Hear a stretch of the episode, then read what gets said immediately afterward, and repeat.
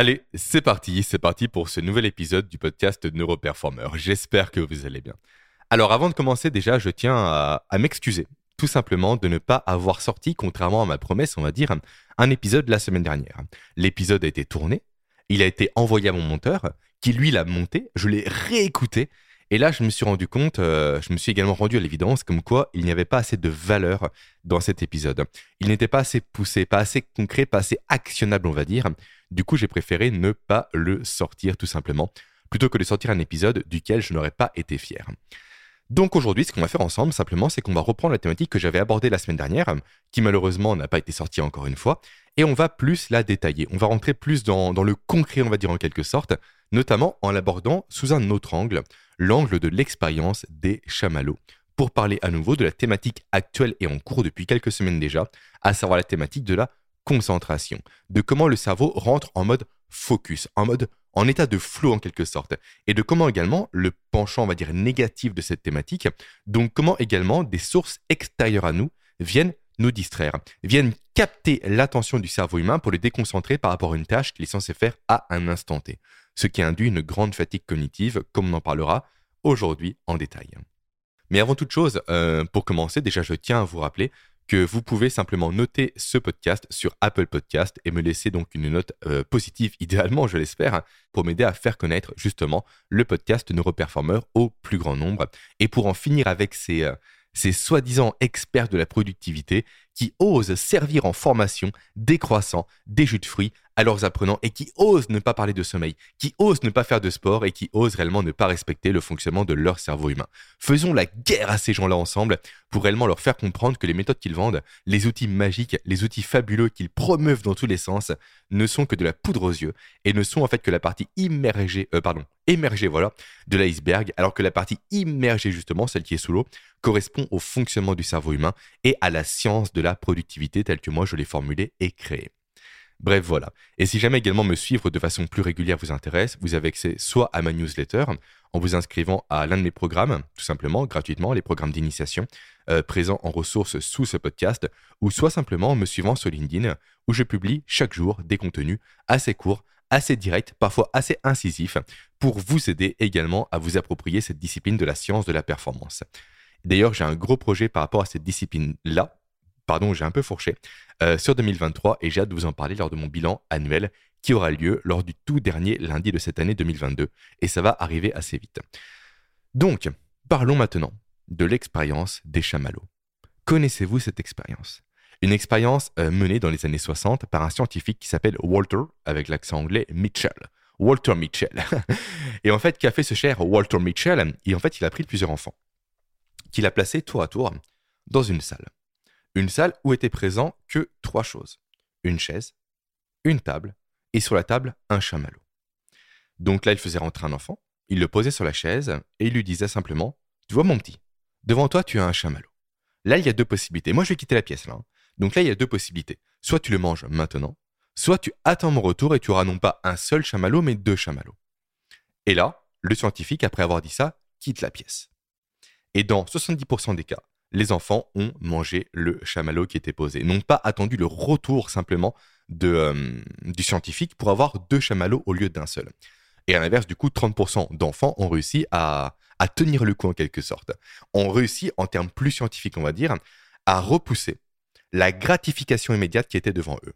Et ça, c'est super essentiel à comprendre. Mais avant de comprendre euh, déjà en quoi c'est essentiel, en quoi ça boucle également avec la concentration, parlons également de la suite de cette étude qui est juste passionnante. En fait, les enfants euh, qui ont du coup participé à l'étude en question ont été suivis durant des dizaines d'années. Et il a été remarqué euh, le fait, alors là, excusez-moi les termes techniques, que les enfants qui ont succombé au chamallow ont eu une vie de merde, tout simplement. Une vie, bah, pas non plus de merde, j'abuse un peu, mais une vie, on va dire, avec moins de succès que les enfants qui ont su justement attendre le retour du, euh, scientifique, qui ont su repousser cette notion de gratification immédiate. Et à partir de là, une professeure en psychologie qui a étudié les résultats de l'expérience du coup de Mitchell, a décrété le fait, a dit une phrase plutôt pardon avec laquelle je suis 100% d'accord et qui est vraiment merveilleuse je trouve. Le fait simplement que la capacité à retarder une gratification immédiate est un facteur beaucoup plus prédictif du succès d'une personne dans la vie que le QI. Autrement dit, si l'intelligence certes est importante, elle l'est beaucoup moins en comparaison de l'importance de la maîtrise de soi. Et ça, c'est super important. Vraiment, retenez ça. Et sans ça, réellement, que la concentration est un élément clé pour réussir aujourd'hui. Et encore plus clé maintenant qu'à l'époque de l'expérience. Parce qu'à nouveau, elle a été menée durant les années 60, où il n'y avait pas réellement de démocratisation de la télévision, où il n'y avait pas tout court de téléphone, de Facebook, d'Instagram, de notifications dans tous les sens, et donc où le cerveau des enfants à l'époque, et des adultes également, était beaucoup moins sujet la distraction, également beaucoup moins sujet à la dopamine autour d'eux induit par ces sources de distraction-là. Donc aujourd'hui, on est dans un monde où réellement, cette thématique de la concentration, du neurofocus, que moi je l'appelle de l'hyperfocus également, peu importe le nom qu'on va lui donner, est clé pour réellement avoir cette notion de contrôle de sa vie et donc de succès dans sa vie de façon générale. Maintenant, voyons comment parvenir justement à avoir cette notion de contrôle, à cette notion de focus, à cette notion d'anti-distraction en quelque sorte. C'est simple. On l'a par ce qu'on appelle en fait la métacognition. Ou autrement euh, formulé, j'aime beaucoup plus la deuxième formulation, à savoir la répartition stratégique de l'attention.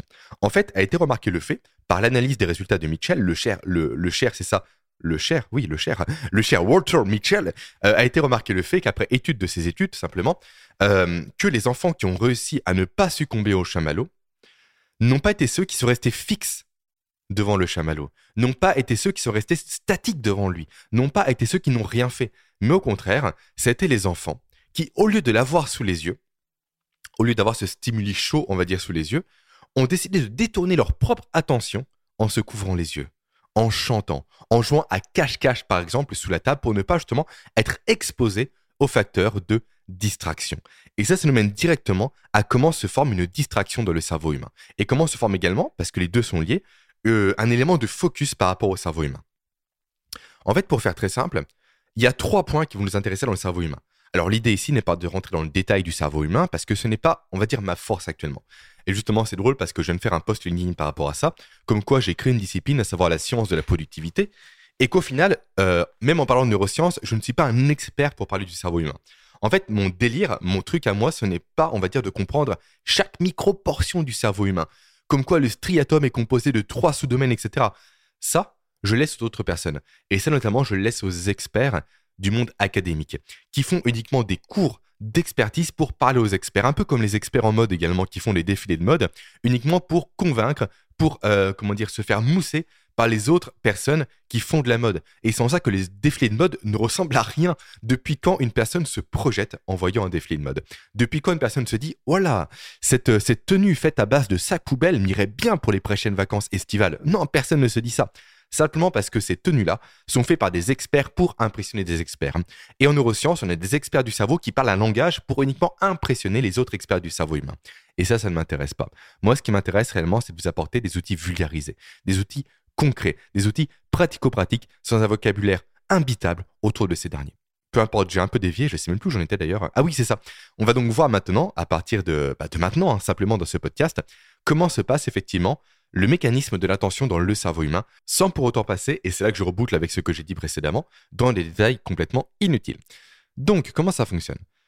Pour faire simple, dès que le cortex perçoit un stimuli extérieur, donc dès que le cerveau, on va dire, de la décision perçoit ça, automatiquement, il va se dire si oui ou non cette information en question est pertinente pour lui. Ça, c'est la première étape. Et donc, si elle est pertinente, elle sera traitée par la suite, elle sera réellement intellectualisée, on va dire, et si elle ne l'est pas, elle sera simplement évacuée. Et ce mécanisme se joue en un rien de temps, littéralement en un tiers de seconde, ce qui est juste ridicule, tellement ridicule qu'on ne peut pas le percevoir, on ne peut pas jouer dessus à notre niveau, du moins pas directement. En fait, c'est pas un message qu'on peut court-circuiter pour faire simple. On peut jouer en amont pour ne pas être stimulé par un élément, mais dès que la stimulation est faite, si le cortex la prend en compte, on ne peut plus rien faire, on va dire directement on peut minimiser ses impacts, minimiser ses dégâts. Ça, j'en parle en détail dans le programme, pardon, dans la formation accélérée Hyperfocus.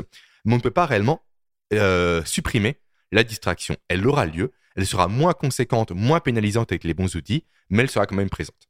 Donc là, deux possibilités. Mais avant de voir les possibilités euh, à partir rapide, ce qui est intéressant quand on comprend ça, donc cette notion de capter ou de ne pas capter par le cerveau, malgré la présence du stimuli, euh, selon l'intérêt que le cerveau y prête, ça nous apprend simplement le fait Typiquement que lorsque l'on parle à une personne qui est concentrée, on lui dit des choses. On lui euh, parle de ses idées, on lui partage des souvenirs ou autres, sauf que la personne ne le voit, elle n'est pas attentive à ce que l'on dit, parce qu'elle pense à autre chose. Souvent, c'est le cas, par exemple, quand une personne conduit lors d'un dépassement, on va dire, un peu risqué par rapport à un camion sous la pluie, j'en passe, automatiquement, on observe en tant que passager que la personne en question, d'un coup, est comme dans une bulle. D'un coup, se bloque. D'un coup, n'est plus réceptive à ce qu'on lui partage. Ça s'explique justement par le fait que le cerveau juge maintenant inutile l'information que vous transmettez à cette personne en question. L'information existe quand même, le cerveau la perçoit quand même, la comprend quand même, la reçoit quand même, mais il se dit non, je la mets de côté. Ça ne me sert à rien. Parce que l'urgence pour l'instant, c'est le dépassement de ce camion. Sinon, je vais avoir potentiellement euh, bah, un risque. Hein. Il peut y avoir un accident, des morts et j'en passe. Du coup, ce que me dit mon partenaire, mon passager, malgré le fait que j'y portais une importance il y a quelques secondes en arrière, avant le dépassement du camion, maintenant je dois l'ignorer. Et sans ça, à nouveau, effectivement, que l'on remarque que les personnes qui sont omnibilées par quelque chose sont comme hermétiques, on va dire, au message que l'on peut leur communiquer. À nouveau, parce que le cerveau, non pas euh, ignore ce message-là, dans le sens ne le perçoit pas, mais dans le sens où il décide volontairement de le mettre de côté. Donc, ok. Tout ça pour dire effectivement que un stimuli au niveau du cerveau humain, il est capté déjà par le cortex, qui se dit si oui ou non il faut y prêter une attention particulière selon ce que l'on fait à un instant T. Ensuite, automatiquement, une prise de décision va être faite par le cerveau humain. Il va se dire si oui ou non j'accorde de l'importance par rapport à ce stimuli, et après il va donc décider, oui ou non, de réagir par rapport à ce stimuli en question. Donc ça, ce sont donc les trois étapes de la, création d'une distraction ou d'une intention au niveau du cerveau humain. Maintenant, voyons simplement comment faire en sorte de ne pas succomber par rapport à ces distractions-là. Donc là, on va reprendre l'expérience du chamallow. Le mieux n'est pas, on va dire, de cacher une source de distraction, typiquement un téléphone, parce que, mine de rien, même en cachant la source en question, le cerveau saura qu'elle sera là. Et en fait, dès lors que le cerveau n'est pas occupé, donc à savoir par cette notion, euh, on va dire comme le faisaient les enfants, de chanter, de se cacher sous la table ou autre, le cerveau, tant qu'il ne sera pas occupé, il sera donc sujet à la distraction, parce qu'il n'aura rien d'autre à faire de mieux que la distraction en question. Donc c'est en ça que vous prenez votre téléphone et le retournez typiquement euh, côté écran sur le bureau pour ne pas voir les notifications. Eh bien, certes, c'est une partie intéressante du travail de l'antidistraction, mais ce n'est pas suffisant. Il faut réellement vous créer également une bulle de confort, on va dire anti-distraction en quelque sorte, qui va occuper votre cerveau. Et là, notamment, je pense à un outil qui est vachement bien, super intéressant. Si jamais vous, au niveau du travail, vous pouvez mettre un casque ou des écouteurs, c'est la musique bêta. Qu'est-ce que la musique bêta? Simplement, euh, déjà, il y en a plein sur YouTube. Vous tapez musique bêta, vous trouverez des playlists assez longues qui durent plus de 2 heures en général, voire 5, 10, 15 heures, voire 20 heures parfois. En fait, c'est une fréquence euh, on va dire, qui est censée stimuler la productivité au niveau du cerveau, qui est censé créer une bulle autour du cerveau humain pour ne pas se laisser distraire. En fait, pour faire simple, le cerveau humain fonctionne par des impulsions électriques, par les ondes, par des ondes, pardon, notamment bêta, alpha, gamma et j'en passe. Et du coup, dans ce spectre d'ondes-là, les ondes bêta correspondent à la stimulation électrique d'un cerveau qui est justement en activité de concentration, en activité de productivité. Donc, l'idée, ce n'est pas attendre, ce n'est pas pardon d'attendre que le cerveau crée lui-même ses propres ondes bêta, mais c'est le fait simplement de venir calquer, impulser, euh, imposer ces ondes au cerveau humain pour qu'il puisse se calquer sur ces dernières. Donc on ne va pas attendre que le stimuli vienne de nous, mais on va prendre un stimuli extérieur pour le forcer à arriver en nous. Donc là, en faisant ça, on va réellement justement faire en sorte que le cerveau oublie carrément la distraction, à l'image des enfants qui chantaient typiquement sous la table pour ne pas voir le chamallow.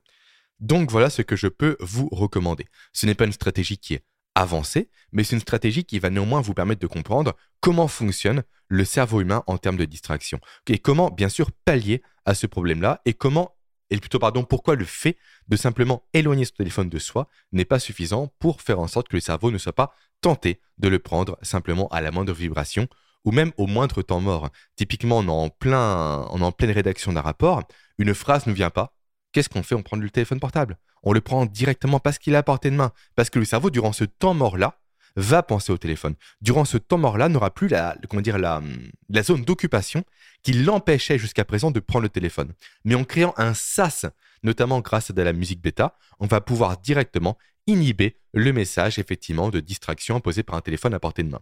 Après, je ne dis pas qu'enlever son téléphone n'est pas une solution viable, bien au contraire, et je dirais même plus, que le mieux, c'est de se créer un espace de travail anti-distraction. Un espace de travail où, en fait, il n'y a rien sur votre bureau. Il n'y a pas de courrier à traiter, il n'y a pas de documents à, gérer, il n'y a pas de dossier empilé ou autre à ranger. Non. Tout ça, ce sont des sources de distraction. Mais au final, il faut réellement avoir euh, ce double jeu de supprimer les sources autour de soi et d'occuper le cerveau humain pour ne pas qu'il tombe dans le piège au moindre prétexte, à la moindre occasion, de sauter sur un téléphone, sur les emails ou autres. Et maintenant que je parle de bureau, ça me fait penser à un élément que abordé en détail de mon programme euh, anti-procrastination, à savoir ce que j'appelle le réflexe du zoom des zooms. J'en parle très souvent dans ce podcast, mais ça fait plusieurs mois que j'en ai pas parlé, du coup, pour les nouvelles personnes, je vais expliquer ce qu'est ce réflexe-là. Et bien sûr, c'est un lien avec la distraction, sinon j'en parlerai pas. Pour faire simple, le cerveau humain, c'est un héritage. Un héritage dont nous avons tous hérité justement euh, de millions d'années d'évolution. Et en fait, à l'époque préhistorique, je dis époque préhistorique pour faire comprendre, hein, je ne vais pas m'arrêter sur une période précise sans s'en fiche, mais grosso modo, euh, notre ancêtre Gmurf, j'aime beaucoup la Gmurf, ça revient à, un délire d'enfance avec mon meilleur ami, peu importe. Gmurf, du coup notre ancêtre commun on va dire, lorsqu'il partait à la cueillette des baies pour se nourrir, il devait forcément alterner entre deux modes. Entre un mode focus, concentration, un mode micro, on va dire, pour faire efficacement sa cueillette, pour ne pas écraser les baies, pour ne pas en laisser euh, sur le buisson, et également entre un mode dézoom, donc zoom sur les baies et dézoom sur l'environnement, pour voir si oui ou non autour de lui émergeait, arrivait, euh, surgissait potentiellement une source de danger, typiquement prenons un tigre à dents de sabre. Et ça, ce comportement-là a été vraiment essentiel pour la survie de nos ancêtres. Parce qu'avant qu'il n'émerge, automatiquement, en étant concentré à 100% sur un buisson, le cerveau humain ne voyait pas venir la source de danger et du coup, automatiquement, la mort était assurée. Mais en ayant développé cette notion de zoom et de dézoom constant, qui se passe toutes les poignées de secondes, le cerveau humain était capable d'anticiper l'arrivée d'un danger. Ce qui n'allait pas assurer sa survie euh, à 100% des cas, pas du tout, mais ça augmentait de quelques pourcentages néanmoins ses chances de survie, ce qui fait que les gens qui avaient ce comportement-là ont été sélectionnés par l'évolution au détriment des gens qui ne l'avaient pas. Et du coup, en étant sélectionnés, ils se sont reproduits, et du coup, ce gène, on va dire, du zoom des zooms a été conservé par l'évolution humaine. Sauf qu'aujourd'hui, on n'a plus de danger réellement, on va dire, physique autour de nous. On n'a pas de tigres à dents de sabre et j'en passe qui peuvent nous assaillir. Par contre, on a autour de nous, comme j'ai dit précédemment, des dossiers, des courriers, des emails, des choses qui traînent, qui sont à traiter et qui peuvent impulser, qui peuvent induire, qui peuvent euh, avoir pour conséquence potentiellement des pénalités, des reproches ou des retards quelconques. Et en fait, en ayant un bureau, le fameux bureau du désordre, du bordel organisé, qui n'existe pas, c'est une connerie, on va le voir juste après pourquoi. Donc en ayant justement ce bureau-là en bordel avec plein de documents de tous les sens, vous allez venir stimuler vous directement ce réflexe du zoom des zooms. Zoom sur une tâche en cours et dézoom régulier sur tous les dangers non pas physiques mais psychologiques, qui sont autour de vous. Donc, toutes les poignées de secondes, votre cerveau, de façon inconsciente, va vous déconcentrer en vous faisant voir typiquement, bah justement, un dossier qui est en attente. Donc, il va se dire automatiquement, OK, là, je switch de tâche pour penser à ce dossier-là. Je ne pense plus à ma tâche en cours, mais au dossier que j'ai à faire, sans pour autant le faire, parce que l'urgence à l'instant T, c'est justement le rapport à rédiger. Mais automatiquement, ce dézoom va se faire, ce qui va vous, vous distraire et coûter de l'énergie à cause de ce qu'on appelle le switch cost. Qu'est-ce que le switch cost? C'est le fait simplement, en fait, que lorsque vous êtes concentré sur une tâche, le cerveau humain va exploiter un réseau neuronal particulier. Donc, il va réellement mettre toute son énergie sur un réseau neuronal qui correspond à l'exécution de la tâche en question. Mais dès lors que vous êtes happé par autre chose, par une distraction qui réellement va vous piquer du temps, comme le fait d'aller sur votre téléphone, ou par une distraction, on va dire, éphémère, comme le fait de voir un dossier à réaliser, vous allez changer de réseau neuronal au niveau du cerveau humain. Ce qui va donc créer une dépense énergétique supplémentaire pour faire ce changement-là. Dépense qui va être multipliée par deux, qu'il faudra revenir à la tâche initiale.